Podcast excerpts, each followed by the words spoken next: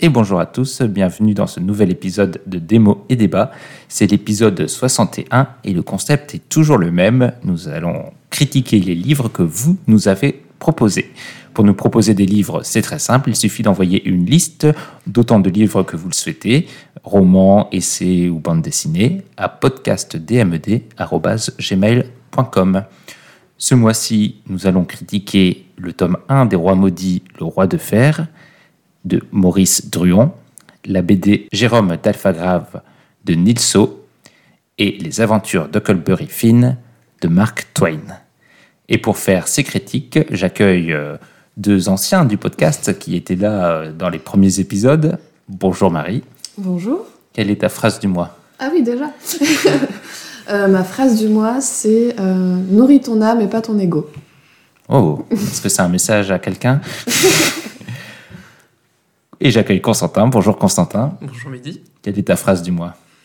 Alors, ma phrase, c'est Une bonne phrase de prose doit être comme un bon vers, inchangeable, aussi rythmé, aussi sonore. Très bien. Et ma phrase sera une phrase de Borges. Peut-être que l'histoire universelle n'est-elle que l'histoire des diverses intonations de quelques métaphores. Et on va passer aux critiques. 800 pages de trompe, C'est si bon. 15 chapitres pourris. C'est extra, c'est extra, c'est extra.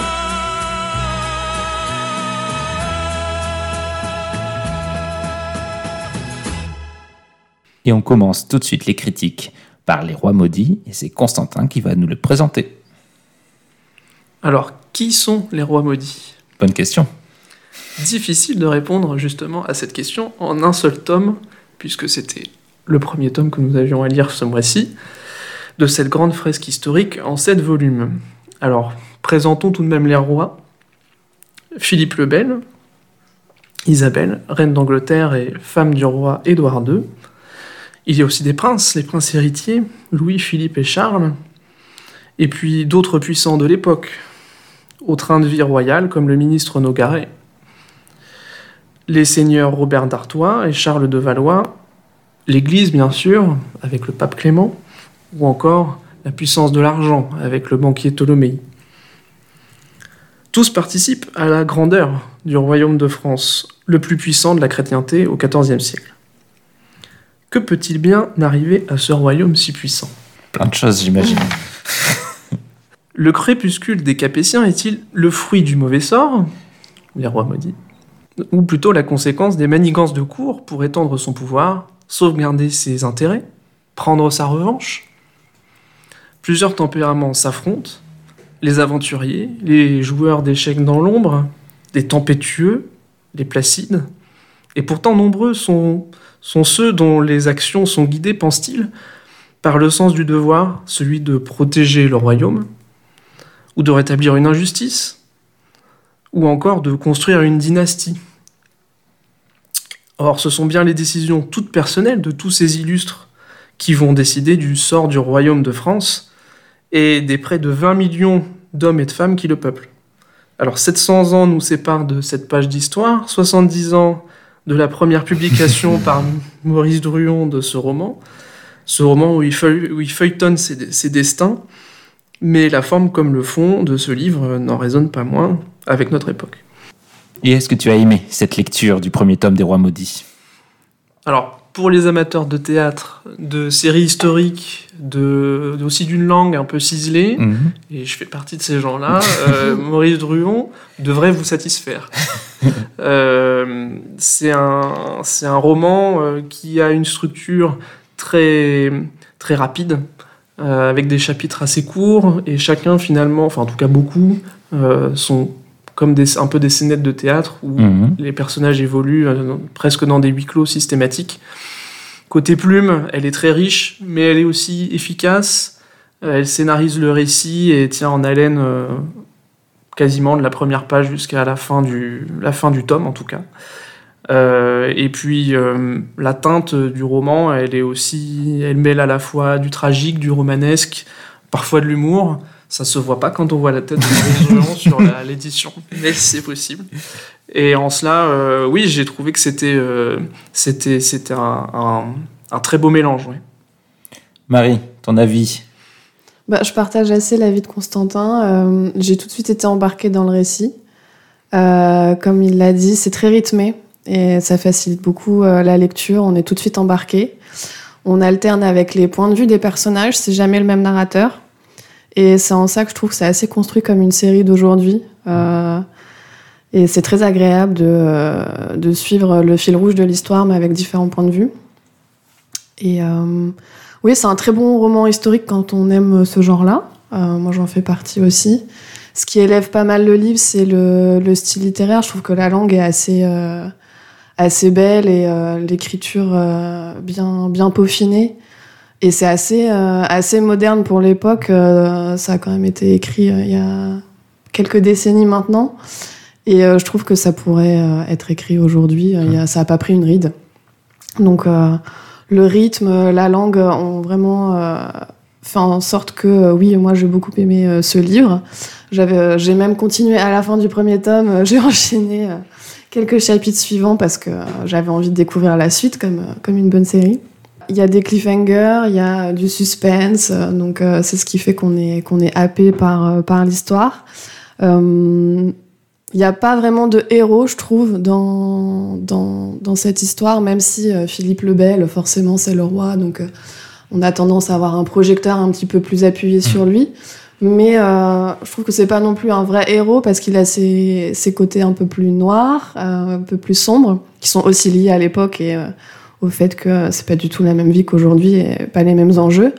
Mais euh, il n'y a pas de, de personnage numéro un plus important que d'autres, je trouve. On s'attache à peu près à tous, même les moins charismatiques, euh, même ceux qui sont un petit peu plus, euh, un petit peu plus sombres. Et euh, on a envie de, suivre leur aventure et de, continuer à les, découvrir un petit peu plus.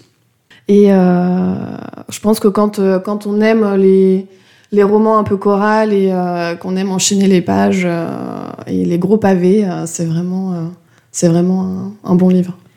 Là où, là où je suis tout à fait d'accord avec vous, et ce qui m'a le plus surpris, je pense, à, à la lecture du livre, c'est à quel point il se lit facilement. Il y a vraiment, à la fois dans la plume et dans ce qu'il raconte, euh, quelque chose de- en effet d'assez moderne et d'assez euh, feuilletonesque. Euh, on est, on est pris rapidement, on comprend vite les personnages parce que ça aurait pu être très compliqué ces histoires de famille euh, royale euh, de, de, de cette période qu'on connaît finalement euh, assez peu ou assez mal.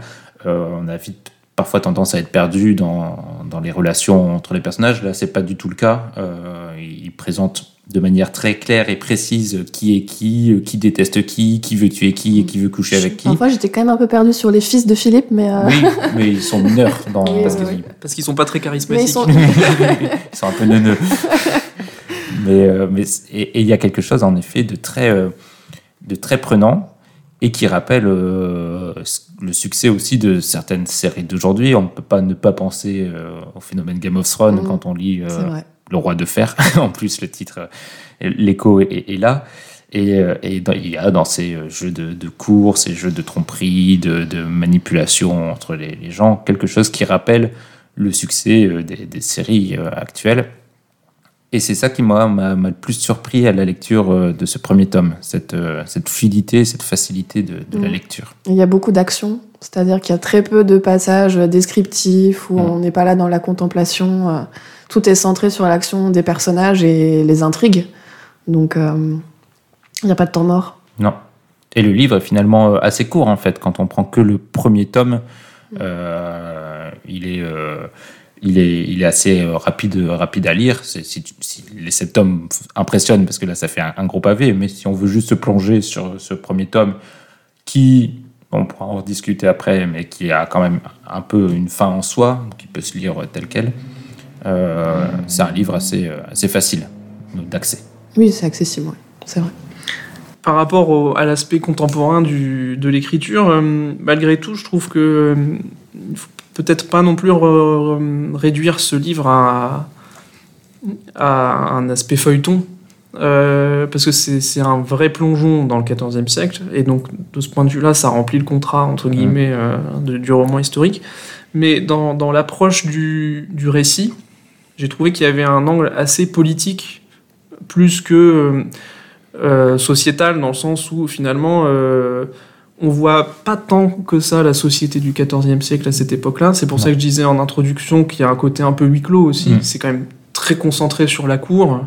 Euh, et pour le coup, euh, Druon pose quand même, à travers cette histoire, euh, vraiment une question euh, assez profonde sur comment on, peut utiliser le pouvoir, euh, si le pouvoir est légitime, si ce pouvoir-là, quelle, légitimité il a, et quelle portée on lui, quelle portée on donne à, cette action politique dans le temps. Et je trouve que toutes les réflexions qui traversent, que ce soit Philippe Lebel ou même dans un autre registre Robert D'Artois, finalement, c'est peut-être que j'exagère un petit peu, mais compte tenu de l'époque à laquelle a été écrit ce, ce roman, euh, à la sortie de la Deuxième Guerre mondiale, à une époque où justement la France essayait de, de, de se de, reconstruire. de se reconstruire, euh, de reprendre le fil de son histoire, j'ai un peu l'impression que euh, y a aussi euh, euh, une résonance peut-être avec, avec les questions politiques qu'il y avait Ouais. à cette époque-là. Et même aujourd'hui, bon, c'est toujours facile de, de calquer les, les enjeux actuels sur, sur des livres passés et des livres historiques, mais c'est quand même assez intéressant de voir que l'une des réflexions, euh, l'une des lignes rouges du livre, c'est le, le modernisme de ce roi qui est conseillé par quelqu'un d'a- d'assez progressiste, on va dire, pour l'époque, et qui est tiraillé avec euh, les, son frère qui lui incarne une branche un peu plus traditionnaliste du pouvoir sur les questions de consultation du peuple dans les prises de décision et sur est-ce que le, le pouvoir doit être euh, transcendantal et divin euh, ou est-ce qu'il faut essayer d'un peu plus euh, faire participer la population. Il y a quand même des questions qui, qui semblent atemporelles sur l'exercice du pouvoir et euh, il les rend assez bien. Oui, et puis sur la concentration du pouvoir, parce que le- la, la moindre comment dire, euh, opposition est tout de suite euh, écrasée. On le voit bien avec l'ordre des Templiers qui prend quand même une, grosse partie, surtout de la, première euh, moitié du, livre. Et euh, on sent que ce roi est un peu tiraillé entre vouloir être progressiste, comme tu l'as dit, et quand même euh, garder l'autorité et, laisser la monarchie euh, comme elle est euh, depuis, euh, depuis le début. Donc euh, il y a quand même des actions qui sont cruelles, euh, des, décisions qui ne sont pas du tout progressistes. Donc on sent que c'est le, pouvoir est toujours exercé entre deux, euh, deux, deux conceptions différentes. En fait, on reste euh, ancré dans le passé parce qu'on veut que la, famille royale reste. Et euh, dans un second temps, on pense à l'avenir et comment on va faire évoluer euh, ce, ce pouvoir. Et justement, sur ces questions-là, spécifiquement, euh, les, les chapitres qui sont centrés sur Philippe le Bel euh, ont peut-être un peu plus euh, euh, cette profondeur-là. Euh, tu disais tout à l'heure justement qu'il y avait beaucoup d'actions, euh, euh, pas beaucoup de scènes un peu contemplatives. C'est peut-être plus justement sur les chapitres centrés sur le roi, où il y en a quelques-uns, où il- même il est seul, Oui. euh, où on a un peu plus ça. Euh, alors que c'est vrai qu'on a, on a quelques autres... euh, euh, quelques autres personnages qui sont plus aventuriers, comme je disais au début. Donc là, pour le coup, euh, c'est c'est très cinématographique, même dans la description. Mhm. euh, c'est voilà, c'est c'est- on, on, on comprend assez aisément pourquoi euh, ce livre a été traduit deux fois en, en série télévisée, parce qu'en fait, euh, bon, ils ont pris le livre et puis Et- ils ont dit bon, bah tout, voilà. tout est prêt pour, euh, pour l'adapter tel c'était- que. ouais. C'était pas, euh, enfin, c'était sûrement un petit peu plus compliqué que ça, mais voilà, c'était assez évident, on va dire, d'avoir euh, d'avoir cette cette transcription là. Mais par contre, sur les chapitres centrés sur le roi, euh, je trouve que Druon donne un donne une profondeur supplémentaire à son livre là-dessus. Bah, je trouve que c'est aussi le personnage le plus intéressant de ce C'est le plus complexe, ouais. le plus complexe. Il a un côté euh, aussi, euh, il incarne ce crépuscule d'une époque, il incarne euh, une certaine euh, noblesse euh, qui se rend compte que qu'il n'a plus la, la main sur la situation, qu'il a peut-être été mal conseillé ou qu'il a fait des erreurs de choix et qui, qui comprend les conséquences de ses choix et qui, euh, qui en souffre. Enfin, il y, a, il y a quelque chose de la souffrance du, du pouvoir solitaire qui est assez belle, je trouve, dans le livre. Moi, j'ai quand même euh, quelques, enfin, on peut dire des bémols, ou il y a quelque chose qui m'a un peu euh, manqué, ou je trouve, et c'est peut-être parce que c'est euh, un livre introductif, entre guillemets, vu que c'est le premier tome, j'ai eu un peu l'impression, en lisant, qu'il manquait une sorte de... disons que j'ai plus eu l'impression de lire un, petit livre sur, sur l'époque, qui se lit très vite et qui est avec des moments intéressants, que vraiment une ampleur d'une fresque historique. Et, et je pense que c'est dû à une certaine passivité, je trouve, de la plupart des personnages, notamment par rapport à l'intrigue, où euh, le livre s'ouvre sur quelque chose d'assez fort, euh, la prophétie euh, du euh, chef des Templier. Templiers qui, euh, qui annonce euh, trois décès dans le livre. Donc il y a une annonce prophétique en entrée de livre. Et je trouve qu'au final, euh, il y a beaucoup de morts dans le livre qui sont accidentelles ou qui sont traitées un peu rapidement, qui n'ont pas de lien finalement avec l'intrigue. Et que une grosse partie de l'intrigue tourne autour de choses peut-être un peu moins fortes ou intéressantes, des histoires d'adultère ou des histoires de tromperie qui occupent une certaine place dans le livre. Et j'ai eu l'impression, en fait, en, en refermant le livre, de ne pas avoir été totalement euh, satisfait de l'ampleur de ce qui était raconté. Et euh, j'ai eu un peu l'impression, et c'est peut-être conforté aussi par la, préface qu'il écrit, où, où il donne l'impression d'avoir écrit un, livre un peu, euh, un projet. euh, c'est la pr- préface dans mon édition, je sais plus laquelle c'est, c'est dans le livre de poche, où il dit qu'il a, il a, il s'attendait pas au succès de ce livre et qu'il l'avait écrit entre deux gros projets entre guillemets. Et je trouve qu'il y a un peu ce côté petit livre dans son intention qui, sans doute, s'étend après dans les prochains tomes.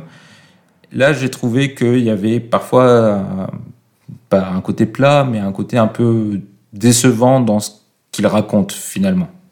Même dans le- les personnages qui, qui semblent parfois extrêmement machiavéliques ou qui semblent au début euh, fomenter des, des plans à 36 bandes, au final, ce qui arrive, et bon, il, il se passe pas 36 000 trucs. Il y a juste euh, bah, ce qui se passe se déroule exactement comme ce qui était prévu, et puis hop, c'est terminé comme ça, et on passe à autre chose. C'est pas un roman à rebondissement. ouais. Non, C'est pour ça, du coup, je le disais euh, tout à l'heure, effectivement, il faut pas qu'il y ait non plus une confusion. euh, euh, c'est effectivement, c'est pas forcément euh, un roman.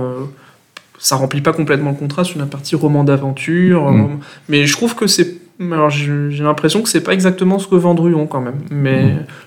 Parce que.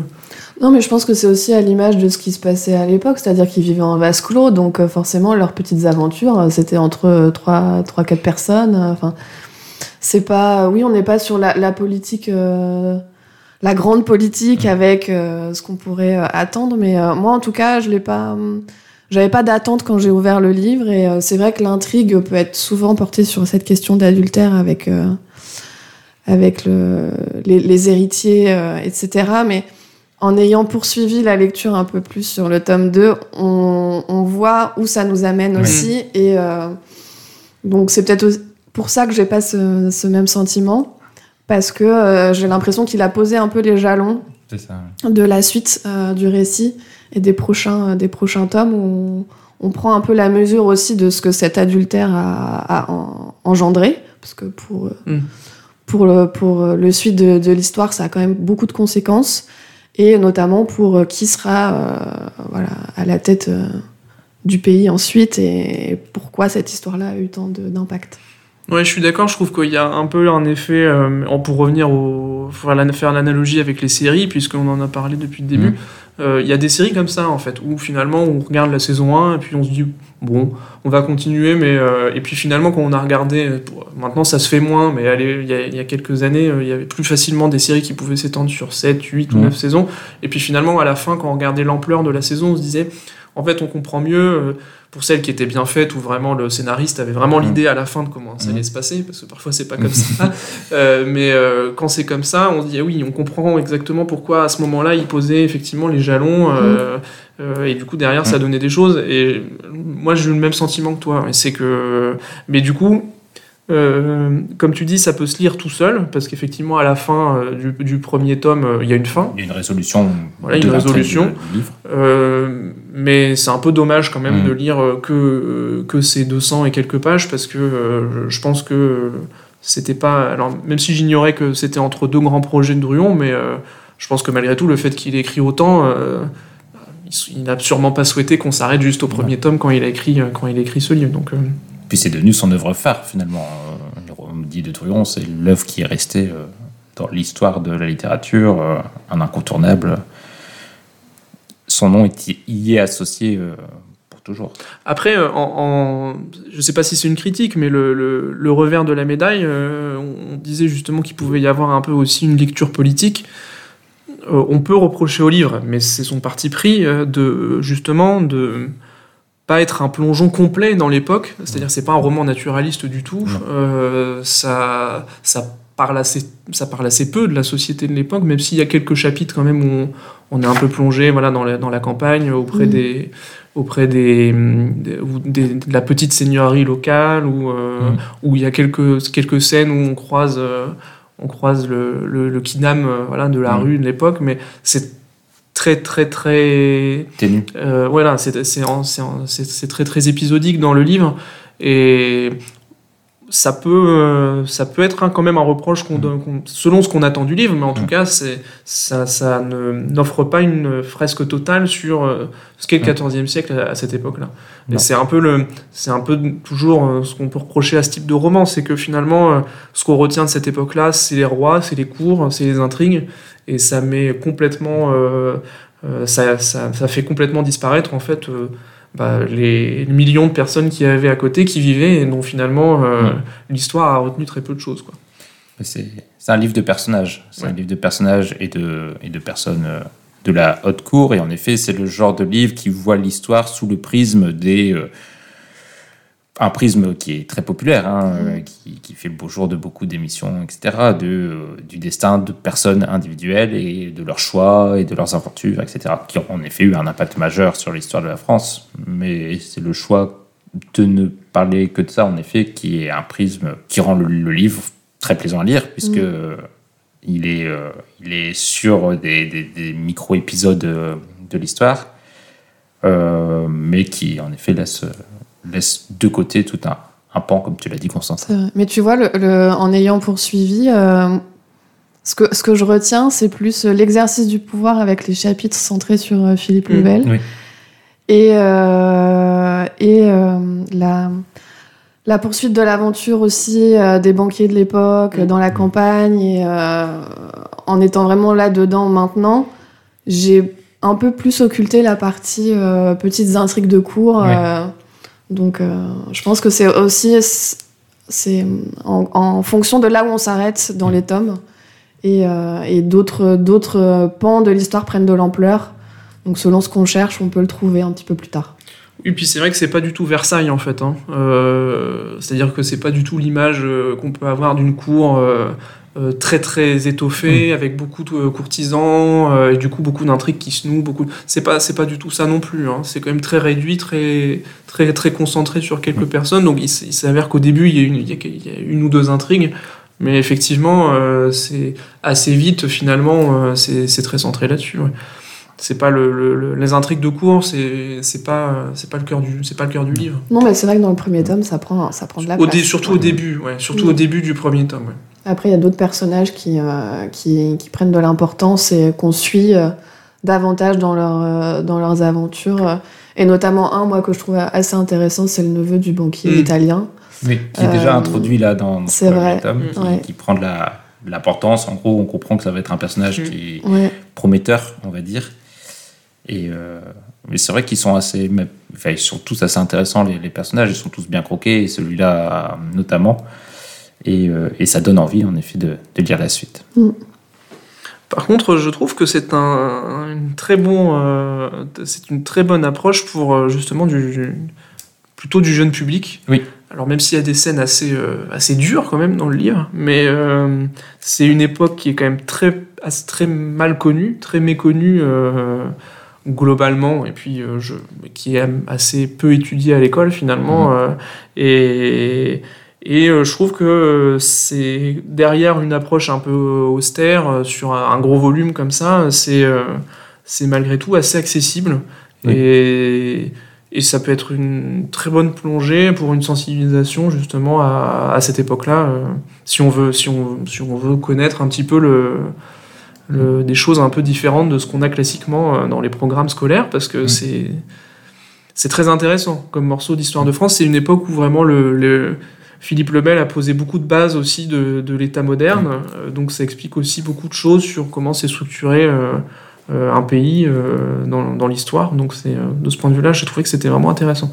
Je suis tout à fait d'accord. oui. Je pense vraiment que c'est un, un roman qui peut être, comme tu l'as dit, lu par des, bon, on va dire adolescents, Ouais, préadolescents, ouais, ouais, quelque ouais. chose comme ça, et euh, qui peut être tout à fait recommandé. Euh, Alors, on a fait quelques scènes de sexe et de violence, mais ça reste. euh, Oh, de sexe, même pas. hein. Même non, pas, je pensais Très plus euh, violence. Ouais, Par rapport à Ken Follett. oui, c'est vrai.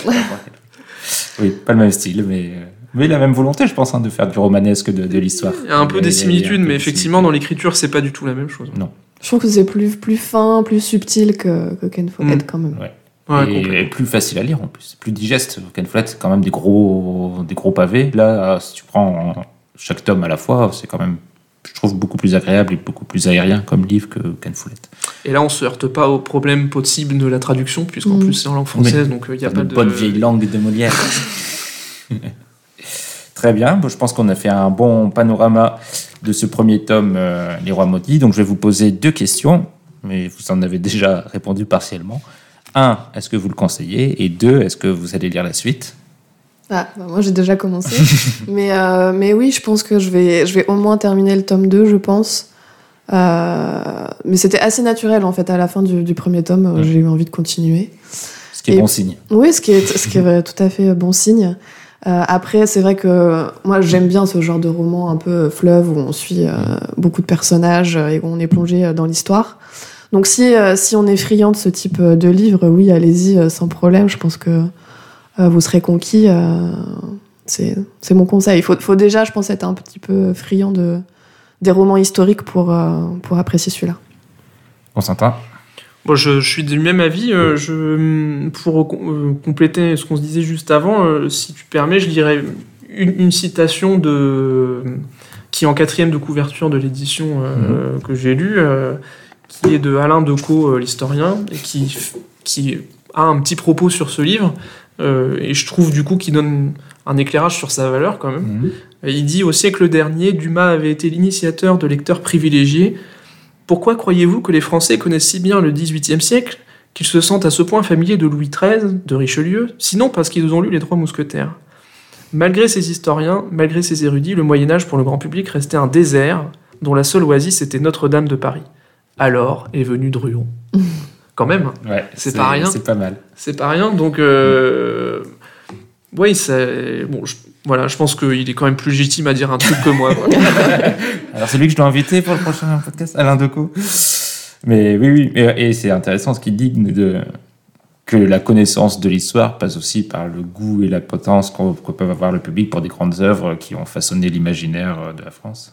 Mais cela dit, euh, alors effectivement, si, si tu aimes les romans historiques, euh, comme tu dis, euh, là c'est euh, c'est du petit lait. Hein, ça va, ça, ça- ça- vous en aurez euh, pour euh, pour votre argent entre guillemets. Tu pourras couper, ça c'est moche. mais euh, non, mais par contre. euh, euh, même si on n'est pas friand de ce type de roman, euh, je pense que euh, on peut très vite être happé par, Oui. par celui-ci. hein. Je pense justement par rapport à ce qu'on disait sur les jeunes publics, faut pas non plus que s'il y a quelques quelques quelques jeunes euh, ados euh, qui écoutent ton podcast, ce serait dommage qu'ils se disent oh ben non, moi j'aime pas euh, trop, c'est pas Mm. trop mon Non, truc. ça peut être une, une belle première ouais. découverte dans le genre. ouais. Euh, c'est alors c'est pas de l'heroic fantasy c'est sûr mais euh, mais quand même il y a des d'ailleurs je pense qu'il y a plein aujourd'hui de séries historiques euh, Qui s'inspire de ça. et qui sont euh, qui se veulent un- une œuvre populaire Mm. qui s'adresse au, au plus grand nombre et euh, et qui touche des gens qui ne sont pas ni spécialement intéressés au départ par l'époque euh, ni spécialement euh, intéressés par par des œuvres Euh, historiques. C'est pas un livre d'érudit, ça c'est sûr. C'est pas un livre Non. où il faut euh, connaître déjà l'époque pour le lire euh, ou même euh, vouloir la connaître par cœur. C'est un livre euh, avant tout plaisant à Mm. lire, je pense. Que, et, et je vous rejoins sur ça. Moi, je, je le conseille aussi euh, avec le, le petit bémol que, que j'ai mis, mais euh, c'est un livre qui est vraiment plaisant et, euh, Et je pense qu'il pourra attirer en effet des, des publics, même, euh, même ceux qui sont peut-être pas habitués à, lire des, justement des livres difficiles ou des, des- des gros livres. euh, je pense que c'est une belle porte d'entrée, euh, dans- même dans la littérature tout court en fait. Si, si on est un peu curieux sur l'histoire, moi ça m'a un peu rappelé euh, quand j'étais adolescente, j'adorais la série Les Tudors euh, qui m'avait marqué et je trouve que on est un peu dans cet univers-là Ouais. et depuis euh, je me dis que si j'avais pas regardé cette série et toutes les saisons, euh, j'en saurais beaucoup moins sur euh, l'époque euh, des Tudors euh, et donc ça peut être euh, la même euh, porte d'entrée un peu sur un monde qu'on connaît très peu euh, quand on est jeune et, euh, et on, s'en- on- je pense qu'on s'en souvient pendant pendant longtemps. Un peu plus aride que les Tudors quand même, dans l'approche. Non mais sérieusement, parce que le- les Tudors, il y a un côté aussi un peu... euh, euh, Sexy. Oui, là, là- enfin, là, oui, euh, en, tout cas... euh, euh, Un petit côté accrocheur euh, pour ouais, l'époque. un, peu, un- un- un peu racoleur, euh, peut-être qu'il n'y a, pas- qu'il y a pas du tout ici. Oui, oui. Mais effectivement, oui, euh, c'est très accessible. Dans la, la- la mise en scène, enfin, Mm. quand on lit, on voit les décors, on est, on est vraiment projeté. Donc, c'est en ça où je dis que ça, ça rappelle une série et l'univers peut faire Mm, penser un peu à ce type de série. Eh bien, très bien. Euh, pour convaincre encore plus les, les auditeurs, Constantin, tu vas nous donner un petit extrait de la prose de Maurice Druon. Alors, je vais, être, je vais vraiment pas du tout euh, gâcher la surprise. On en a assez peu dévoilé finalement quand même sur le livre. Et je vais lire le prologue Ah, bah, qui, fait, euh, qui est assez court, hein, qu'a écrit Druon de son livre, où il dit ceci. Au début du XIVe siècle, Philippe IV, roi d'une beauté légendaire, régnait sur la France en maître absolu. Il avait vaincu l'orgueil guerrier des grands barons, vaincu les Flamands révoltés, vaincu l'Anglais en Aquitaine, vaincu même la papauté qu'il avait installée de force en Avignon. Les parlements étaient à ses ordres et les conciles à sa solde. Trois fils majeurs assuraient sa descendance. Sa fille était mariée au roi Édouard II d'Angleterre. Il comptait six autres rois parmi ses vassaux et le réseau de ses alliances s'étendait jusqu'à la Russie. Aucune richesse n'échappait à sa main. Il avait tour à tour taxé les biens de l'Église, spolié les Juifs, frappé les compagnies de banquiers lombards. Pour faire face aux besoins du trésor, il pratiquait l'altération des monnaies. Du jour au lendemain, l'or pesait moins lourd et valait plus cher. Les impôts étaient écrasants, la police foisonnait. Les crises économiques engendraient ruines et pénuries qui, elles-mêmes, engendraient des émeutes étouffées dans le sang. Les révoltes s'achevaient aux fourches des gibets. Tout devait s'incliner, plier ou rompre devant l'autorité royale. Mais l'idée nationale logeait dans la tête de ce prince calme et cruel, pour qui la raison d'État dominait toutes les autres. Sous son règne, la France était grande et les Français malheureux. Un seul pouvoir avait osé lui tenir tête, l'ordre souverain des chevaliers du Temple. Cette colossale organisation, à la fois militaire, religieuse et financière, devait aux croisades dont elle était issue sa gloire et sa richesse. L'indépendance des Templiers inquiétait Philippe le Bel, en même temps que leurs biens immenses excitaient sa convoitise. Il monta contre eux le plus vaste procès dont l'histoire ait gardé le souvenir, puisque ce procès pesa sur près de 15 000 inculpés. Toutes les infamies y furent perpétrées et il dura sept ans. C'est au terme de cette septième année que commence notre récit. Deuxième critique de cet épisode, la BD. On va parler de Jérôme d'Alphagraphe, euh, du dessinateur et scénariste Nilso. Et c'est moi qui vais vous le présenter. Et donc Jérôme d'Alphagraphe, c'est une BD qui a vu le jour dans un fanzine. Un fanzine, c'est les, petits magazines euh, écrits euh, d'abord par des fans ou des amateurs, euh, à très faible distribution, et créé par un libraire rennais, Jérôme Salut, qui est donc le Jérôme de, ce livre. L'auteur Nilso, il dépeint les aventures d'un petit garçon qui veut devenir libraire. C'est son rêve. Et c'est à peu près tout ce que raconte le livre. Donc j'ai- tracé les grandes lignes de l'intrigue là. Et c'est une intrigue, euh, déjà le mot intrigue, c'est un grand mot pour ce que propose le livre, puisqu'il est plus construit sur euh, un léger fil que l'auteur semble improviser, page après page, et peut-être qu'il improvise, puisque c'était d'abord paru sous une forme de, feuilleton dans un petit magazine.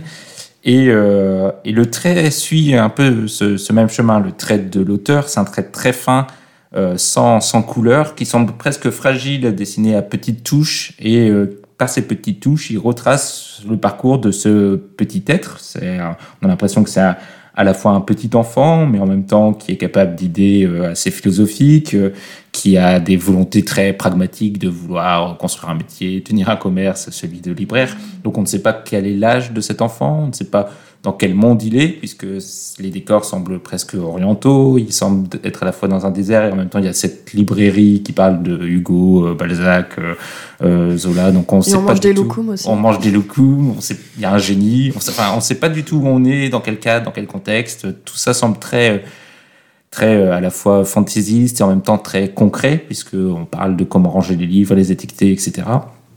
C'est très déconcertant, car euh, on sait, on se demande souvent, moi je me suis souvent demandé si ce que je lisais était doux et poétique ou juste vide. Euh, souvent les deux, en fait, euh, j'arrivais pas trop à me placer par rapport à ce livre. Il y a des pages vraiment très belles euh, en dessin.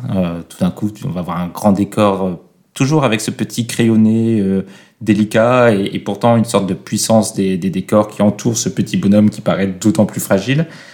Et il y a aussi des moments très touchants quand ce petit bonhomme se rend compte que c'est très dur de devenir euh, libraire et qu'on doit d'abord être stagiaire exploité avant de devenir euh, libraire. Et, euh, et toute l'étrange galerie de personnages autour de lui, ce génie, ce libraire bourru, ce, cette Tan, Son avec qui il a- parle. euh, cette qui parle et avec qui il a des dialogues. euh, et qui l'aide pas du tout à devenir libraire en fait ils sont tous euh, à essayer de lui donner des conseils mais qui, qui n'ont rien à voir avec euh, la choucroute donc euh, j'ai dégusté ce livre vraiment par euh, petites touches et je trouve qu'au final euh, même si j'étais perplexe il me laisse un souvenir euh, finalement assez agréable léger fin un peu frustrant aussi parce que je sais pas si je vais en retenir grand chose ou va ou si je vais en emporter grand chose mais réflexion faite et après quelques temps après la lecture je pense que c'est finalement un beau livre que j'ai lu. Marie qu'en as-tu pensé? Ouais, moi, je, je comprends tout à fait euh, ta, ta critique. euh, et après coup, je le trouve très touchant, ce livre. Déjà, ce petit personnage, il est très attachant. euh, et en plus, j'ai le même rêve que lui, donc euh, oui forcément. j'y ai pensé en lisant je me suis dit ah bah Marie aura plein de choses à nous mon dire rêve, c'est de devenir libraire. donc, euh, je pouvais que me projeter et, et comprendre. Mais mis à part ça, c'est vrai que le trait est très fin, très simple. En fait, c'est un, c'est un livre sans prétention aucune.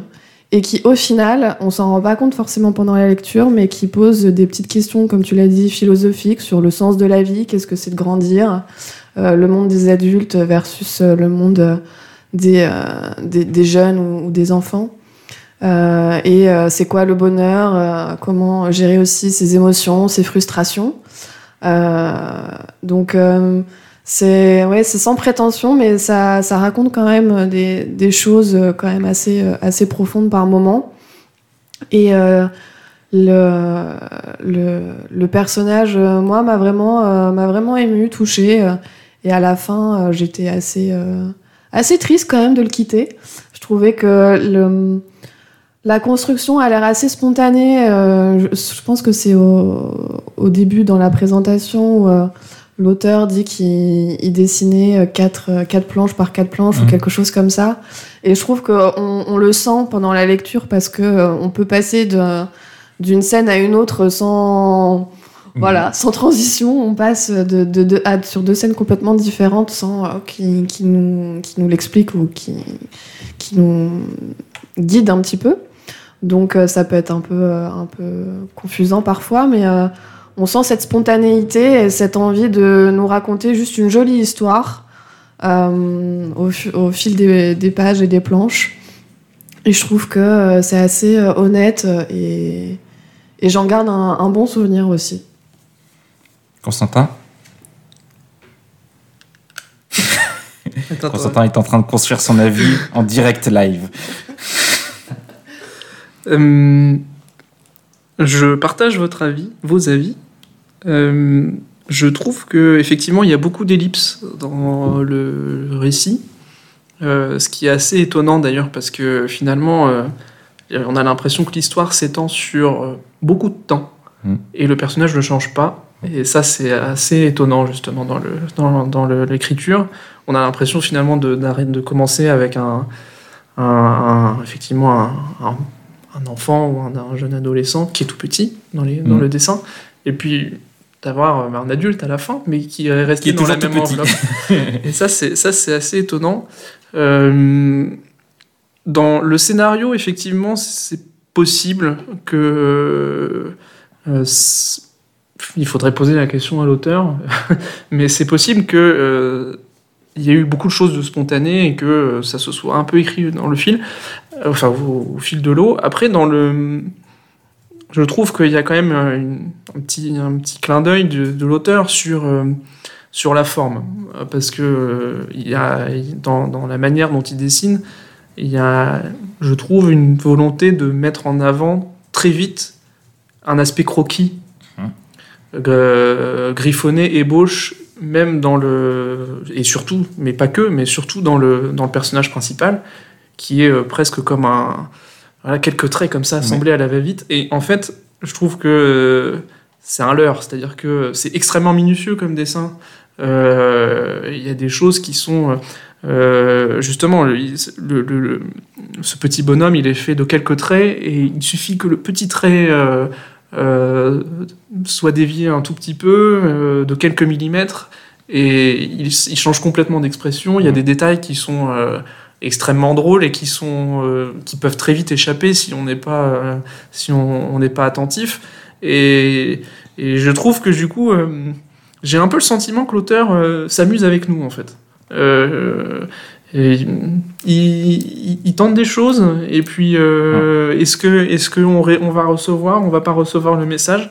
Et euh, j'ai trouvé ça assez j'ai beaucoup apprécié j'ai trouvé que c'était euh, assez amusant d'être dans ce d'être dans ce rôle là d'être un peu manipulé j'allais dire mais pas dans, dans pas pas avec des mauvaises intentions évidemment mais d'être un peu le- le- l'objet de l'auteur comme ça euh, qui joue avec nous et j'ai trouvé ça vraiment vraiment agréable et le et effectivement je te rejoins sur l'aspect euh, sur sur la qualité du dessin on a des planches que j'ai trouvé assez époustouflantes surtout qu'en plus le format est quand même assez original Mm. euh, puisqu'on est sur un format complètement carré Bon, alors je lis pas beaucoup de BD, je me rends pas bien compte, mais j'ai quand même pas l'impression que ce soit très classique. Tu diras, Mhm. toi, tu t'en as lu beaucoup plus, mais euh, et puis le format est assez petit, donc en plus les cases sont encore plus petites dedans, donc c'est quand même. Il faut vraiment prêter faut- attention euh, aux dessins et aux petits détails, Ça- euh, ça- parce que c'est assez riche, c'est vrai. Et il y a des planches d'une, du- sur une page complète avec des cases imbriquées dans un grand paysage où en fait finalement on a une multiplicité de points de vue qui s'assemblent dans une seule planche. Euh, moi j'avais jamais vu ça. Bon après euh, encore une fois je suis pas un, euh, je suis pas un lecteur assidu de BD mais euh, j'ai trouvé que c'était assez libre. C'était et ça donnait Ouais. un grand sentiment de liberté. Il prend beaucoup de liberté dans, dans l'exécution de sa, de sa BD, et on le sent, et il se fait, on sent qu'il se fait plaisir Mm. avant tout. Euh, donc il y a pas mal de joie qui en ressort, je trouve. euh. donc euh, c'est assez euh, poétique, c'est c'est une bulle de douceur, voilà. Ah, tu as tout à fait raison de parler de liberté. Et sur le format, sur le format plus que. Ce qui, ce qui frappe le plus, c'est aussi la diversité d'une page à l'autre. Comme tu dis, euh, on passe d'un format assez classique de. euh, On va avoir un certain nombre de, de cases qui, qui, euh, qui font une grille de lecture euh, simple de gauche à droite. Et tout d'un coup, la page d'après, il va y avoir quelques cases et d'autres sans cases, et des dessins parfois qui sortent de la case. Parfois, il va y avoir que deux cases et le reste, c'est c'est un dessin qui est, qui est totalement libre sur la, pla- sur la page. Et, euh, et en effet, ça rejoint ce- cette liberté dans le format, ça rejoint sa liberté totale dans l'écriture, dans le développement de son récit, où parfois, euh, quand même, il arrive euh, qu'on se demande mais qu'est-ce que je suis en train de lire? Parce que il décrit euh, un petit, enfin, des fois il y a des scènes de pêche et ça n'a pas de fin. Tu dis mais bon, bah, on a lu ça, euh, il a voulu nous parler de ça ou pas, et, et cette liberté dans le ton comme dans, dans ce qu'il raconte, c'est en effet ce qui donne la, la douceur et la, la fraîcheur de, de, de ce livre. Et je trouve, en fait, il y a une grande cohérence entre le fond et la forme, parce que le fond, c'est un rêve.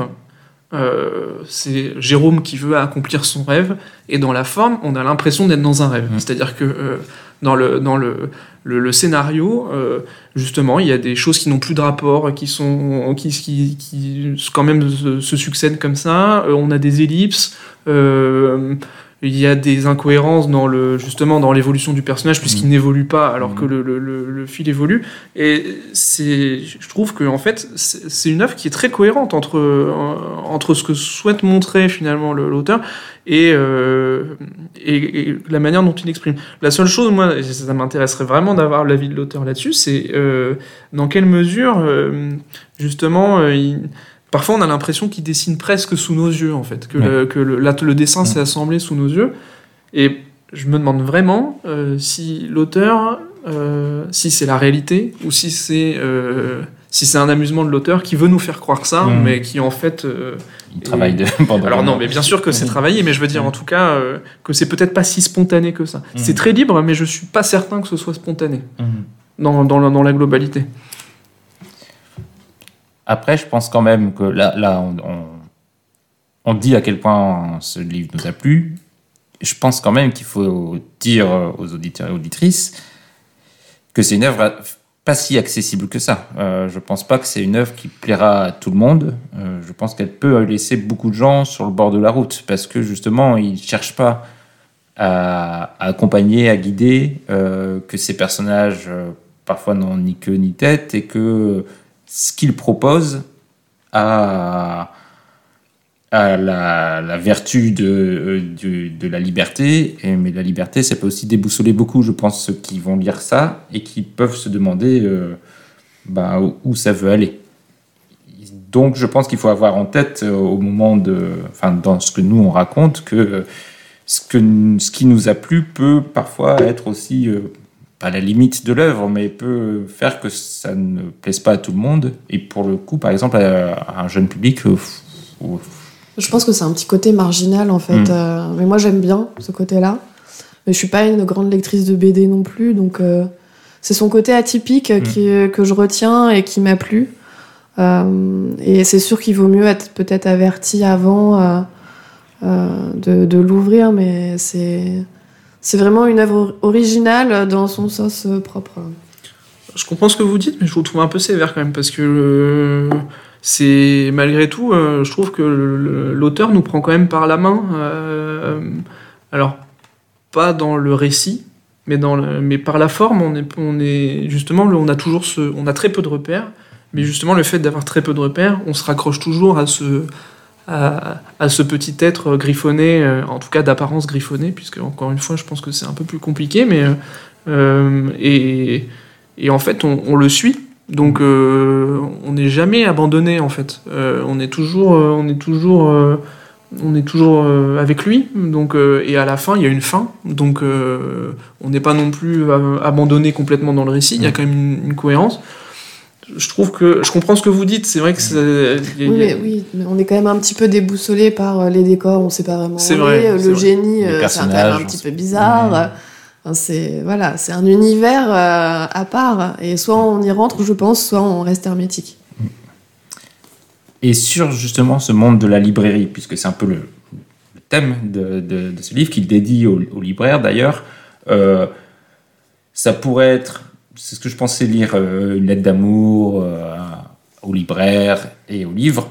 Finalement, c'est un peu plus nuancé que ça quand même, parce que c'est un monde qui paraît euh, un, peu abrupt. Il n'y a jamais de clients dans cette librairie. On se demande un Ça peu. paraît dur, surtout Ça- pour ce pauvre petit. euh. le petit, il est au début, c'est très marrant, il est, il est stagiaire et donc il est absolument pas payé, il bosse tout le temps, il passe des heures, il dit bah c'est normal pour être libraire, il faut être exploité. euh, En en parlant à, à- à- à sa bourrique qui dit bon quand même, il exagère un peu.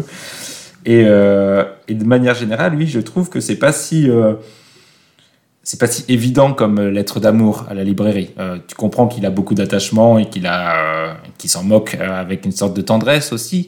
Mais euh, et c'est peut-être aussi la, la richesse du livre. Je trouve qu'il est surprenant aussi dans sa façon, dans son rapport à ce monde de la librairie et de la littérature.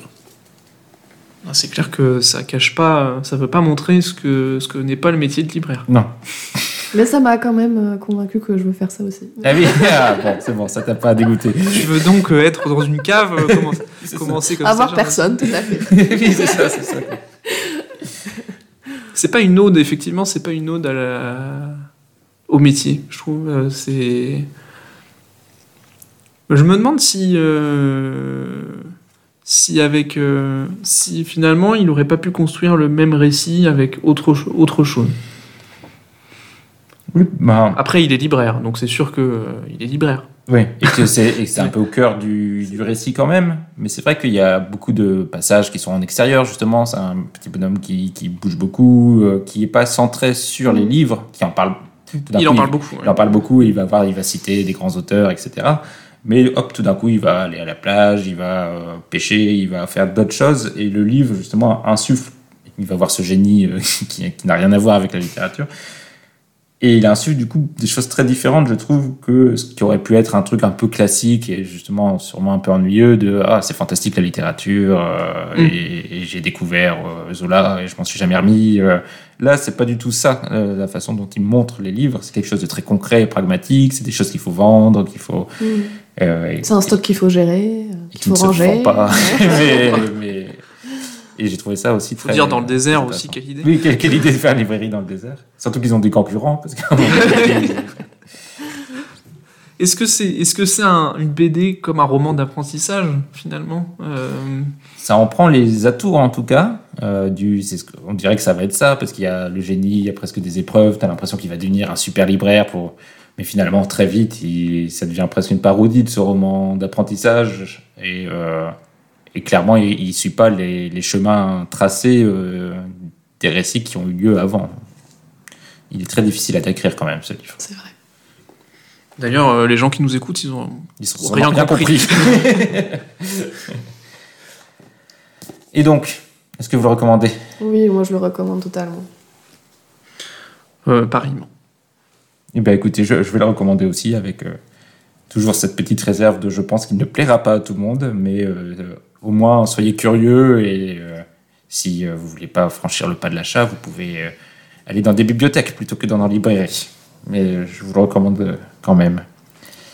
Alors, comment vas-tu nous lire un extrait de cette BD C'est très compliqué, donc je vais juste vous lire quelques répliques. Ça va être très court. Et surtout, ça va pas du tout vous donner d'idée de ce qu'est le livre, mais bon, Est-ce que ça va donner envie un aperçu. C'est ça la grande question.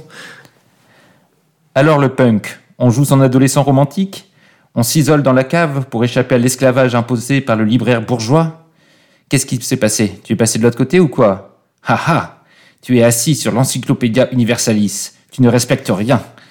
Je me suis mise à lire Jack London. Ça m'a remonté. Quand tu lis les livres de cet homme, tu n'as plus envie de traîner toute la journée. Jack London, c'est celui qui a écrit Cro-Blanc Oui, mais il a aussi écrit Martin Eden, publié en collection 10-18, numéro 776, et Le Talon de Fer 10-18, numéro 778, le livre qui a changé la vie de Trotsky lui-même. Je ne suis qu'une vieille bourrique. Ma vie est derrière moi. Je le sais bien. Mais toi, il faut te battre. Il faut te cultiver, absorber toute cette culture que tu as la chance de côtoyer tous les jours. Qu'est-ce que tu fais? Je monte finalement. Je crois qu'en haut, c'est bien plus tranquille. Et on va passer à la dernière œuvre du podcast. Il s'agit des aventures de Colbury Finn et c'est Marie qui va le présenter. Alors, on est sur un roman américain de la fin du 19e siècle, écrit par Mark Twain, donc qui est plus largement connu pour avoir écrit les aventures de Tom Sawyer. Et on suit tout au long du livre, euh, donc non pas les aventures de Tom Sawyer cette fois-ci, mais de l'un de ses comparses, puisqu'ils sont euh, euh, compagnons dans, les, dans les récits de, Mark Twain, euh, qui s'appelle Huck Finn, donc Huckleberry Finn, mais on dit Huck Finn dans le livre pour les intimes. Euh, c'est un adolescent assez sauvage, paumé au début du livre, sans euh, éducation, et qui préfère vivre seul dans la nature qu'au chaud chez une vieille dame, dans un qui est un petit peu trop sérieuse à son goût. Et on va au début du roman euh, voir qu'il va s'échapper euh, de sa condition euh, d'enfant maltraité et violenté par un père cruel et alcoolique.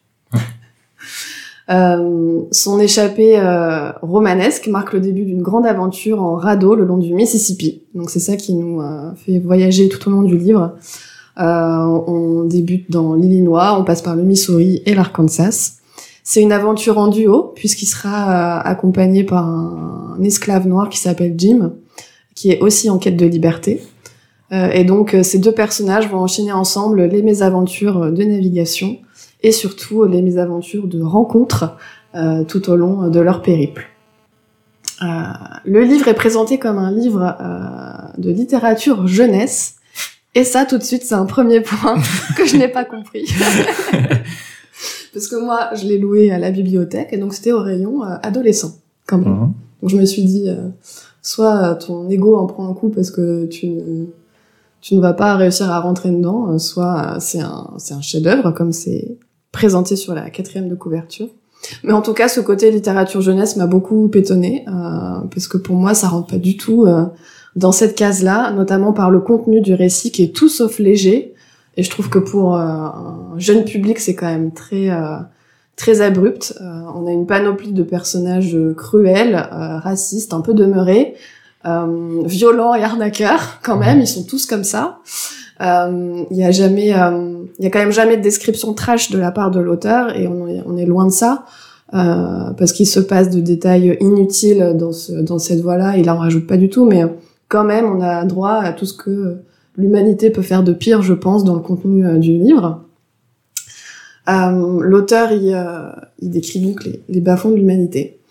Euh, et au final, on a, j'ai trouvé peu de personnages attachants, euh, mis à part euh, quelques femmes qui ont cette, cet aspect maternel qui est mis en avant, parce que pour le rappeler, le, le personnage est quand même décrit comme orphelin, il a plus de parents, donc j'ai trouvé que les, les figures féminines du livre étaient assez maternelles avec lui.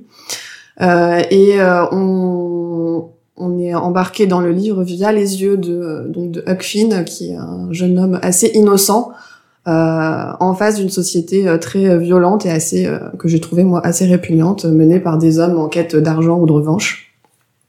Euh, donc c'est pas un livre qui te remonte le moral euh, un lundi soir quand tu sais pas comment ta semaine euh, va se finir.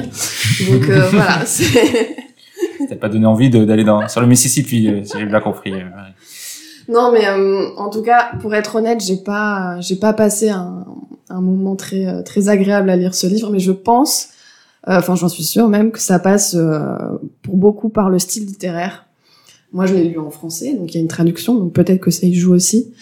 Euh, mais euh, j'ai eu beaucoup, beaucoup de difficultés avec le style. Euh, c'est euh, parce que l'histoire en tant que telle est quand même intéressante. On est plongé dans une époque certes, c'est euh, un monde qui, comme je l'ai dit, a, a ses travers, mais euh, j'ai trouvé que euh, l'angle du, du je- jeune garçon assez innocent face à tout ce qui se passe autour de lui euh, est intéressant. Et j'ai quand même apprécié ce duo qu'il fait avec Jim, l'esclave, qui, qui, qui suit ses aventures. Mais par contre, le style, ça a été assez rédhibitoire, mais dès le début, et ça m'a éloigné franchement euh, du, du livre. Euh, c'est un style direct à la première personne, donc inspiré du dialogue, et c'est un parti pris de l'auteur, puisque c'est, c'est son, son livre est connu pour ça. Euh, mais on a beaucoup, beaucoup de euh, de et, de mais. Les coups de... Parce que sinon, ça fait plus Ah, c'est vrai. Euh, donc oui, on a beaucoup de de mais, de et euh, mélangés à de l'argot tout au long du livre, et donc je pense que la traduction n'aide pas du tout ce côté argot et, et langue différentes en fonction des personnages qu'on croise. Euh, et euh, moi, j'ai besoin d'être séduite par une langue quand je lis un livre, et là, ça n'a pas du tout été le cas. Donc, euh, oui, je suis restée assez, euh, assez hermétique et j'ai eu des difficultés sur certains passages assez longs à poursuivre encore et encore et venir à bout euh, des, euh, des 400 pages. Euh, voilà. Constantin? Alors, euh, littérature euh, jeunesse. Alors, je ne sais pas si ça a été classé comme ça parce que euh, c'est apparemment c'est une œuvre qui a fait date dans la littérature américaine, notamment parce que elle a introduit du discours spontané Mhm. euh, et donc effectivement c'est d'apparence écrit comme c'est parlé par un, un jeune sans éducation.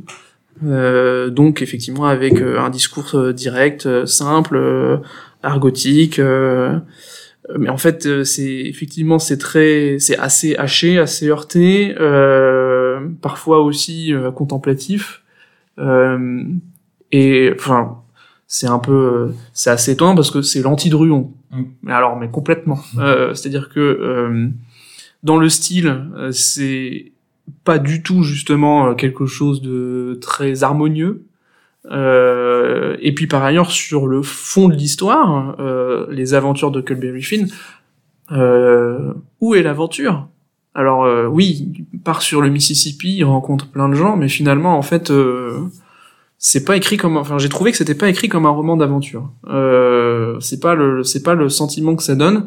Et encore une fois, je trouve que c'est vraiment l'anti-Druon parce que on plonge dans une époque Alors pour le coup, c'est pas du tout euh, les figures euh, euh, puissantes historiques de l'époque, c'est on se plonge dans le quotidien euh, de la population au, au bord du Mississippi. En cela, du coup, c'est beaucoup plus euh, comment dire euh, c'est beaucoup plus euh, sûrement fidèle euh, à, à la réalité de l'époque. Et puis de toute façon, euh, si j'ai bien compris, Mark Twain était contemporain de toute façon à peu près de l'époque qu'il décrit, à peu près.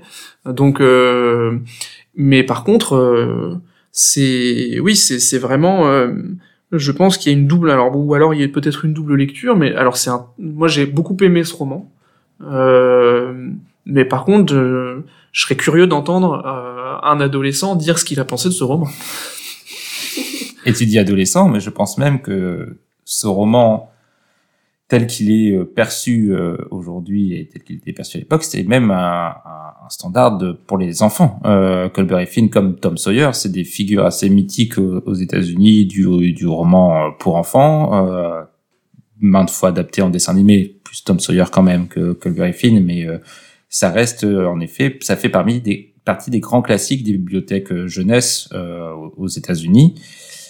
Et c'est vrai que quand, en le lisant maintenant, pour de nombreuses raisons, euh, c'est très compliqué. Euh, et ce livre fait l'objet de régulières polémiques aux États-Unis euh, actuellement, euh, notamment pour son traitement euh, des personnages noirs. Euh, et on, on va en parler. euh, c'est vrai que c'est quand même très compliqué à lire maintenant, je trouve. Euh, Ah J'ai bah, est l'impression. euh, Hmm. On est souvent bousculé par ce qu'on lit. ouais. Oui, et, euh, et je pense que c'est un livre euh, sur beaucoup de points qui est quasiment euh, impossible en fait à, à lire euh, comme il, il était comme il a été écrit euh, avec une certaine insouciance, un certain tu sens qu'il qu'il a un souffle de l'aventure. Il est elle est en effet plus dans les yeux des personnages que dans ce qui se passe vraiment, mais c'est des enfants et donc tout est euh, défiguré par leur perception du monde et ils se font des montagnes de beaucoup de choses. Il leur arrive des trucs, euh, mais juste parce qu'ils eux-mêmes créent leurs propres troubles. Et, euh, et, en effet, ils sont accompagnés par des, personnages tous euh, très loufoques. Très... Donc il y a quelque chose, on comprend ce qui fait la richesse de ce récit. C'est euh, des enfants qui qui sont dans le qui le long du Mississippi découvrent des, des situations euh, rocambolesques. On pourrait même dire qu'il y a que c'est une une série de nouvelles en fait Mm. parce que tu as la partie avec euh, les deux fous qui les escrocs qui les mènent de périple en périple. Il y a toute la partie où euh, l'esclave est enfermé et ils essayent de le libérer et ils font pire que mieux. Il y a la partie avec son père. Enfin, on a vraiment l'impression que bon là ça va être sur tant de chapitres, on va parler de ça et de ça et de ça.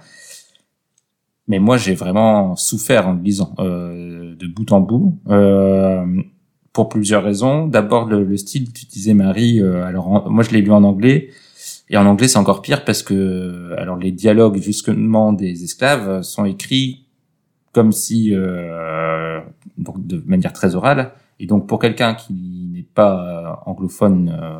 Euh, euh, de naissance, euh, c'est quasiment impossible de comprendre ce qu'ils disent parce que c'est de l'argot, euh, j'imagine, de ce qui était à l'époque la perception de Mark Twain de ce que de la façon dont parlaient les esclaves, donc euh, des mots extrêmement, c'est bourré de, de fautes de syntaxe, c'est des mots extrêmement raccourcis avec en plus l'imitation de l'accent selon sa propre perception, donc c'est vraiment très très compliqué à lire. Donc rien que pour ça, c'est une, une lecture assez ardue. Et alors en plus, l'utilisation du mot nigger, qui est l'objet des, des polémiques euh, aux États-Unis, parce que ce mot est présent, je crois, une- à peu près 300 fois dans le livre. D'ailleurs, je me demande comment il est traduit en français. Ben, euh, De mémoire, il y a beaucoup de noirs quand même. ouais, il y a pas trop noir. nègre. Il y a pas trop Euh, nègre, Non. Non. Bon, bah, je pense que ça passe mieux en français, parce que là, c'est toujours euh, nigger, nigger, nigger. Et pour dire des choses en plus un peu affreuses sur Oui, ce mais en même temps, c'était c'est- c'était la réalité C'est avec les yeux de l'époque Oui, aussi. mais justement, mais quand tu le lis dis maintenant, pas que c'est pas gênant, hein, pour- alors euh, que c'est censé être un, un roman d'aventure euh, un peu innocent, c'est pas un livre non plus qui dénonce euh, l'esclavage. Il y a même des, des passages où euh, où, où le, le personnage principal se dit euh, oh là là c'est affreux ce que j'ai fait, j'ai libéré un esclave, euh, c'est vraiment amoral, je suis une personne amorale. Tu lis ça, tu fais ah.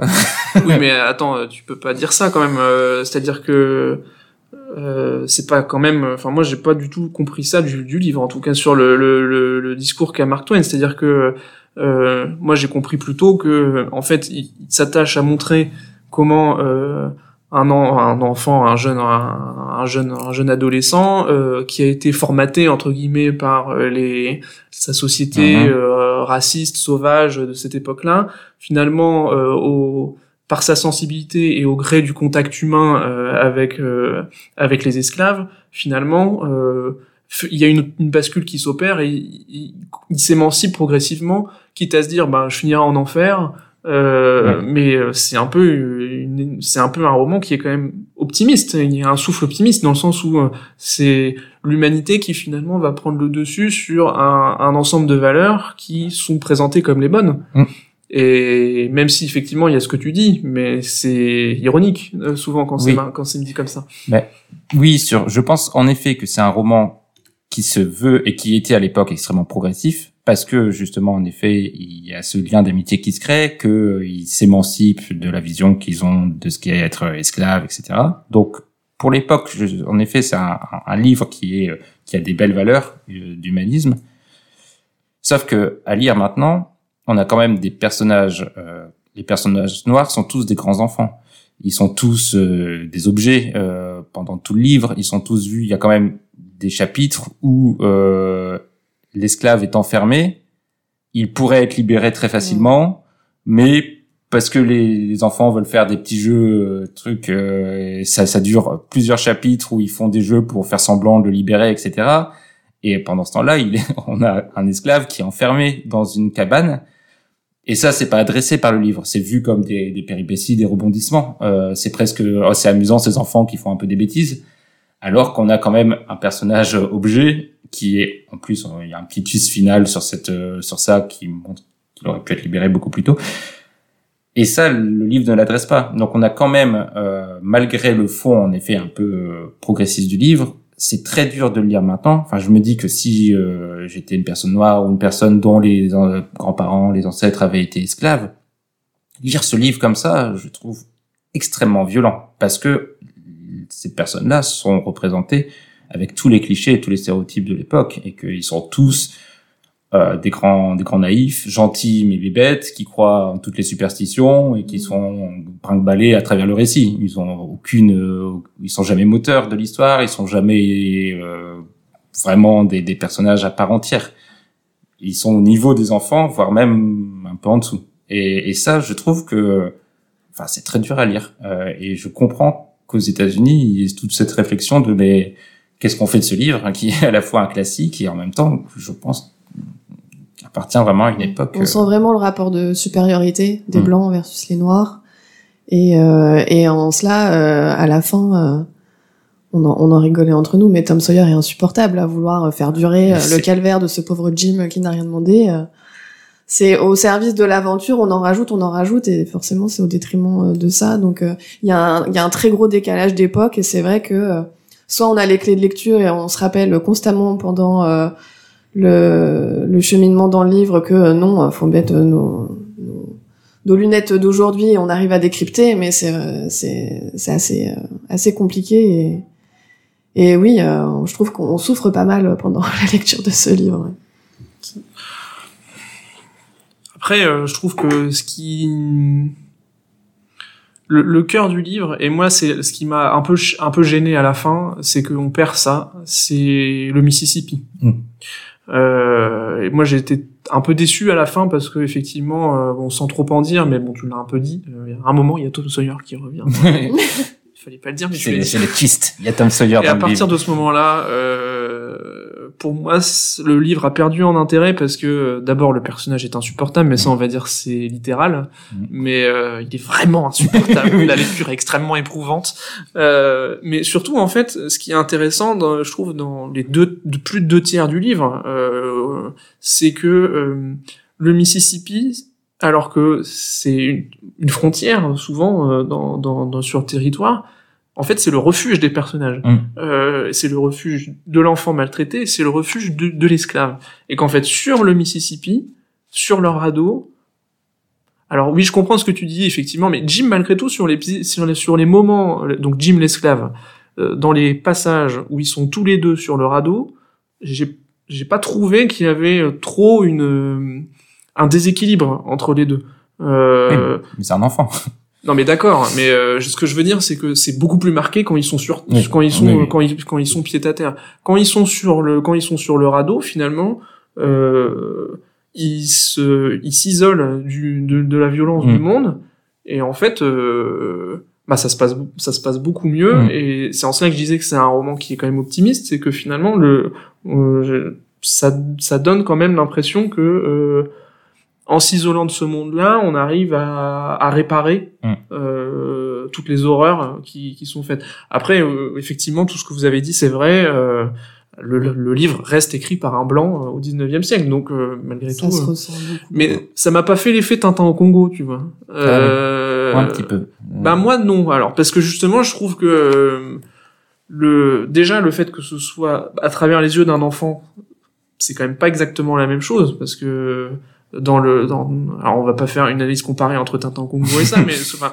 dans- euh, en, en quelques mots Tintin au Congo c'est vraiment euh, le blanc colonialiste qui vient et qui écrase les noirs. Mm. voilà. Euh, là c'est pas du tout pareil euh, parce que justement ce qui est intéressant c'est que comme c'est vu par le prisme d'un enfant même s'il a euh, sa sa son lot de préjugés euh, parce que il a quand même même s'il est à moitié orphelin euh, il a quand même été euh, à un minimum euh, éduqué euh, en tout cas éduqué avec les principes de l'époque. Je sais pas si on peut appeler ça une éducation. Mais du coup il est beaucoup plus euh, il est beaucoup plus libre. Euh, il est beaucoup moins enfermé dans un dans un sté- dans, dans des stéréotypes quand même.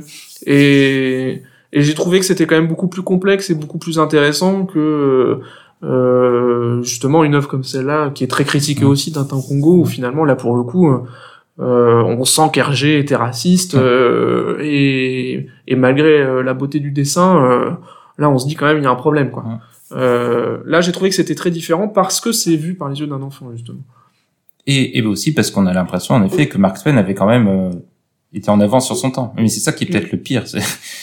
Et c'est aussi un document, c'est que on se rend compte, si on l'avait oublié, euh, ce que c'était que l'esclavage à l'époque. Et on se rend compte à quel point c'était vraiment des objets, euh, des objets euh, qu'on vendait comme on vend Comme une de la marchandise. vaisselle, comme on vend. Et c'est vraiment glaçant, je trouve, de lire dans un livre comme ça qui euh, qui se veut être un roman d'aventure léger. Je pense que c'est un roman qui se veut euh, amusant euh, et qui est souvent amusant et qui est souvent drôle. Je, trouve ça vraiment d'autant plus violent euh, de voir parfois des au détour d'un passage ou d'une phrase, euh, à quel point ils étaient considérés comme pires que des enfants, comme des, des objets euh, insignifiants et qu'on pouvait brinque-baller comme ça. Et, et en effet, je pense que le livre ne- n'est pas un livre raciste au sens où il veut démontrer que les Noirs méritent ce qui leur arrive. Ouais, au contraire, euh, je pense que le- la théorie de l'auteur ou ce qu'il essaie de dégager, c'est l'humanisme qui est en chacun, euh, qui, qui permet une amitié. Mais on est tellement à milieu de nos principes et nos valeurs actuelles que même avec ce petit progressisme, le livre reste Oui, très vrai. dur à, lire. Et c'est pour ça que je le trouve intéressant. Euh, je suis quand même content de l'avoir lu. Euh, et je pense qu'en effet, il, il a des, des, des choses qui, euh, qui en font un- toujours un roman d'aventure ou de péripéties assez, assez prenant. Mais par contre, il faut, faut être extrêmement vigilant, je trouve, dans la façon dont on va le présenter. Enfin, jamais je ferais lire ça à mon enfant, par exemple. Enfin, ou alors euh, forte dose de, de préambule avant. Qu'il soit très averti. oui, très averti, mais, mais, euh, il est dur, quoi. Parce que, mais vraiment, moi, ce que je trouve, ce qui parasite un peu, on, on a euh, des personnages. euh, moi, ce qui m'a surtout gêné finalement, c'est le ce que tu dis. Il y a des épisodes, Mm. et j'ai trouvé qu'il y avait un moment des personnages qui parasitaient le qui parasitaient le récit, mais parce que en fait, nous, la lecture qu'on a, effectivement, c'est pas la même que celle qu'il y avait à l'époque. Donc, à l'époque, ces personnages devaient avoir un, vrai rôle dans le récit parce qu'ils apportaient de la légèreté, parce qu'ils apportaient euh, du burlesque, etc. Mais justement, le, le fait de aujourd'hui ce livret est intéressant comme tu dis parce que c'est un document, mais du coup quand tu le lis comme un document, ça ça pose problème. En fait. Mm. Il y a une dissonance en fait entre le, le sûrement, sûrement ce que ce que tu dis, c'est comment ça a été écrit à l'époque et puis aujourd'hui comment on peut en lire, ce qu'on peut en tirer d'intéressant. Mais du coup c'est éprouvant parce qu'on a vraiment toute une galerie de personnages qui Mm. pff, euh, qui sont pénibles et dont on a envie de dire bon euh, c'est c'est c'est pas ce qui m'intéresse dans le livre en fait. Et en plus, il est un peu répétitif. Enfin, il a tendance, quand il a un, un gag ou un truc, à, à le faire une dizaine de fois. Euh, on parlait de ces personnages, des, des escrocs, on- ils le font cinq, six fois. Ils On a- reviennent. ils reviennent. on a Oh, la, la- la fin, les derniers chapitres là où, où avec Tom Sawyer, où pareil, l'idée est bonne au début, le côté euh, un peu Emma Bovary de euh, oh c'est trop nul, euh, c'est trop facile euh, cette évasion, euh, on va on va compliquer les choses. Enfin, c'est rigolo et, et l'idée est bonne, mais ça prend des plombes et ça ça s'arrête Il y a jamais, des longueurs, ça il y a revient. des Ah ouais. Et, et, et là aussi, il est, il est dur à lire dans, dans ce, surtout en, en une traite comme ça. euh, C'était un peu euh, éprouvant. En anglais, je compatis, euh, En plus. Donc on a vachement donné envie de lire aux gens. Moi, je me souviens, enfin, Tom Sawyer, même nous, euh, c'est un personnage en France qui a marqué quand même. Je pense que le dessin animé y est pour beaucoup et le générique du dessin animé y est pour beaucoup. Vous l'avez sûrement tous en tête euh, au moment où je le dis. Huckleberry Finn, moins quand même. C'est pas du tout. J'ai l'impression que c'est pas un livre qui, qui a qui a eu un impact euh, en France. C'est vrai qu'aux États-Unis, c'est c'est extrêmement différent et je trouve que c'est toujours intéressant. C'est euh, ces grands classiques de la littérature qui ont un peu dévié en cours de route sur la perception qu'on peut en avoir et qu'est-ce qu'on en fait, qu'est-ce qu'on comment parce que les polémiques c'est euh, certains établissements qui ont voulu retirer ce livre des bibliothèques pour enfants euh, dans les écoles, etc. Tout de suite, euh, évidemment, la branche conservatrice des États-Unis a crié à la censure et euh, euh, ça y est, c'est 1984 et tout ça. Et c'est beaucoup de réflexions qui sont très difficiles en effet sur euh, quelle place pour ces œuvres euh, avec ces enjeux-là euh, aujourd'hui. Mais c'était intéressant quand même, je, je trouve, de le lire, intéressant mais, mais pénible. Est-ce que vous recommandez Calvary Finn? Bah malheureusement non, moi je je recommande pas. J'ai j'ai pas pris plaisir à le lire donc je peux pas le recommander. Moi, je le recommande, mais après, euh, il faut il, faut savoir euh, ce qu'on veut avoir, ce qu'on veut tirer de ce livre. Euh, c'est pas un livre qu'on prend comme ça au hasard et qu'on se dit oh bah, ça va être super Mm. de lire ce livre, ça m'intéresse cette époque là. Euh, non, faut mais par contre euh, ça mérite ça mérite le détour vraiment. Moi j'ai trouvé, mais par contre euh, pour lecteur averti. Oui, moi j'ai trop peiné à le lire pour le pour le C'est pénible, ouais, c'est vrai que c'est pénible. Mais mais mais je comprends. avoue euh, quand même. C'était un peu pénible. Mais j'ai, mais, mais je suis moins, moins, moins, moins tranché que vous quand même sur euh, la lecture. Très bien. Et justement, Marie, un petit extrait. Oui, alors du coup j'ai choisi un extrait euh, par rapport au Mississippi justement parce que pour moi c'était les scènes euh, qui m'ont euh, le plus plu. C'était quand on était vraiment euh, soit sur l'eau ou au bord de l'eau et on, on voyait les personnages euh, évoluer. Donc j'ai pris un, un extrait euh, au début euh, du roman.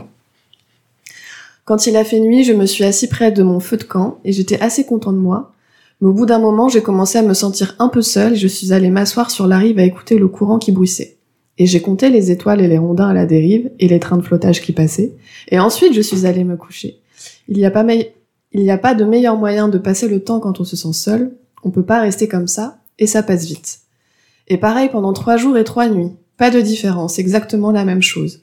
Mais le jour suivant, je suis allée explorer un peu le bas de l'île. J'en étais le patron. Tout ça m'appartenait pour ainsi dire et je voulais tout connaître. Mais je voulais surtout passer le temps. J'ai trouvé plein de fraises mûres et des meilleures, et du raisin vert d'été, et des framboises vertes. Et les mûres vertes commençaient tout juste à se montrer. Tout ça allait bientôt m'être utile, je me suis dit. Mais moi, je ne suis pas ainsi que certains de tes prétendus amis. Tu peux avoir confiance en moi. Aie confiance, crois en moi, que je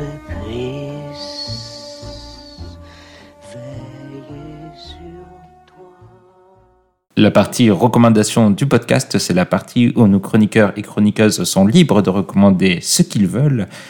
Livres, bien sûr, mais aussi cinéma, restaurant, podcast, euh, tout ce qu'ils ont aimé ces derniers temps. Et justement, Marie, qu'as-tu aimé? Alors moi, j'ai envie de recommander un autre podcast euh, qui a peut-être déjà été cité euh, dans l'émission parce que ça commence à être connu. Ça s'appelle Les couilles sur la table de Victoire Toyon, euh, qui est un podcast qui parle euh, beaucoup de féminisme, de la place des femmes dans la société, mais pas que. C'est, euh, je trouve, un podcast qui aborde le sujet de manière très intelligente et, posée, parce que ça peut être un sujet qui anime un peu les passions, mais là pas du tout. On a des invités de qualité qu'on entend peu ailleurs, souvent des chercheurs, des sociologues, des journalistes. Et euh, le débat est toujours euh, très, euh, très intéressant et beaucoup dans le factuel. et voilà, moi j'apprends plein de choses. J'apprécie la qualité des invités et, c'est un podcast qui a repris cette année ou l'année dernière, qui avait été mis sur pause pendant quelques temps. Et donc j'étais très contente de le retrouver, je le recommande vivement. Très bien. Constantin?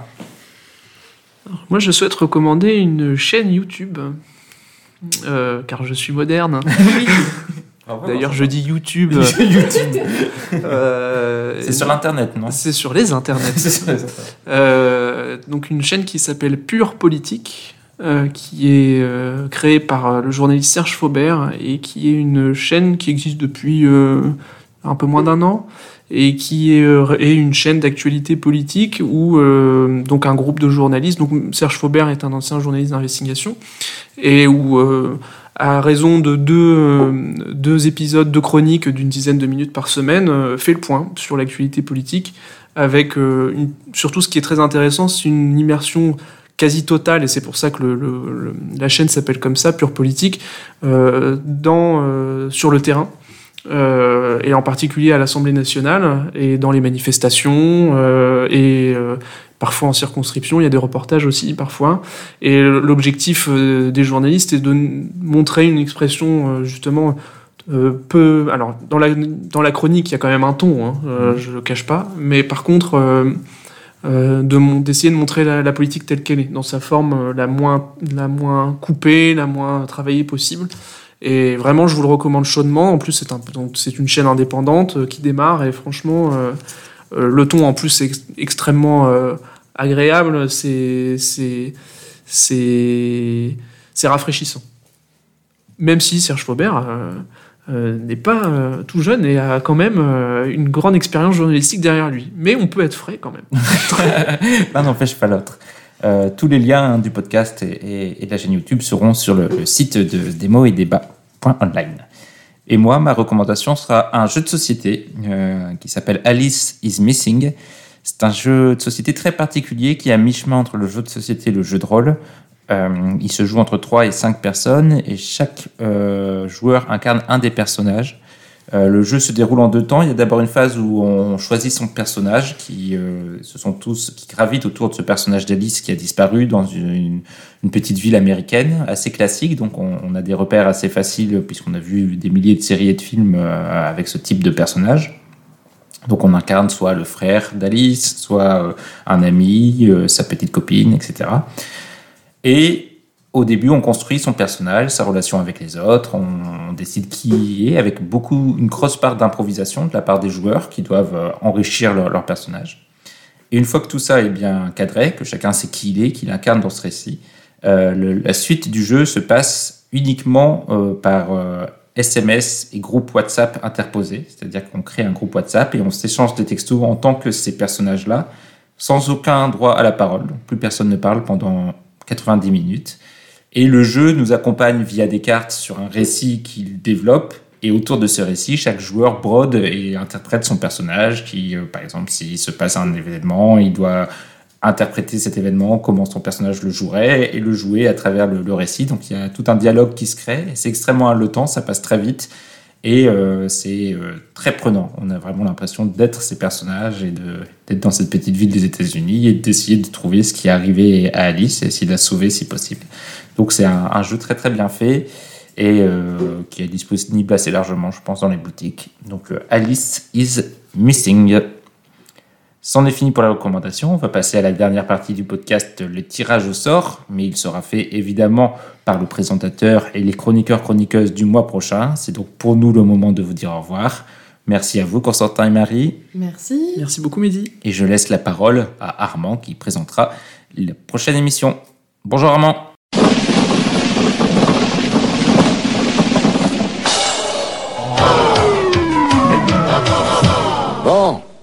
Merci Mehdi, on se retrouve pour le tirage au sort du prochain numéro avec Inès et Lisiane. Salut à toutes les deux. Coucou. Hello. Euh, sans transition, on va commencer en tirant le, le premier livre, donc euh, ce qui nous sort du tirage au sort, que nous allons peut-être lire. Je vous propose pour le mois prochain un livre polonais de 1923. Vous pourrez le lire en français, hein, je vous rassure. Euh, qui compte 311 pages, qui s'appelle Bêtes, Hommes et Dieux, de Ferdinand Ossendowski. Est-ce que ça vous intéresse ou est-ce que quelqu'un veut s'opposer à, à cette proposition? Le titre est inspirant, le pays aussi, l'année aussi. Je pense que ça va être Aucune opposition. ça va être pas Aucune mal. opposition, je n'ai pas d'opposition non plus. Donc euh, nous avons déjà notre premier roman. Deuxième proposition, euh, La maison sur le rivage, de quelqu'un que vous connaissez peut-être euh, plus que Ferdinand Ossendowski, Daphné du Maurier. Oui, absolument. Euh, donc un roman euh, britannique de 1969, un peu plus long, 448 pages. Moi, ça me va. C'est bon pour moi. C'est bon, bah écoutez, je vais pas m'opposer non plus, donc comme ça on va on va avancer très très vite. On a déjà nos deux romans, il nous reste euh, à tirer la troisième œuvre qui est une BD, et on va aller sur un tout autre registre puisque je vous propose de lire le tome 15 de Titeuf, Oh, à fond le slip. Ok. C'est donc quelque chose qui est écrit par le, le très connu Zep. Vous avez Yes. peut-être déjà lu Titeuf, quelque chose de très court, 48 pages, sachant qu'il faudra quand même le critiquer, Ouais, en positif ou en négatif. Est-ce que ça génial. vous va? Ouais. Est-ce que ça vous va pas? C'est très bien. C'est très bien. Ouais. Bah écoutez, je vu que ça date de 2017, ça a l'air d'être un tome assez récent. J'avais passé là, je l'ai pas lu, ça m'intéresse de voir Mm. comment ça a été entre Comment guillemets ça- modernisé. Fait Écoutez.